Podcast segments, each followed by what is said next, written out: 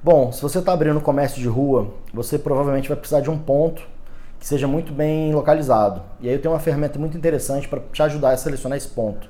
Essa ferramenta se chama PAVE, P-A-V-E.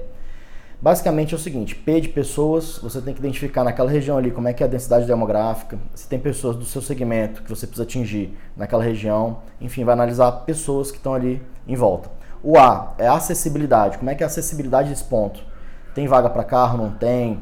De repente tem uma rampa que atrapalha o acesso, ou tem uma escada, que inconscientemente pode até atrapalhar esse acesso do cliente. O V é de visibilidade, como é que é a visibilidade desse ponto em relação à rua? Tem como ver, não tem, é escondido, não é? E o E de energia. Energia você tem que avaliar várias questões. Por exemplo, ali à noite, de repente, é um ponto de tráfico de drogas, ou é uma boate, ou é um puteiro, ou às vezes é uma rua que fica muito é, estranha, é, não tem muita gente passando, enfim. Você tem que fazer essa análise para poder identificar se aquele ali é o melhor ponto para você.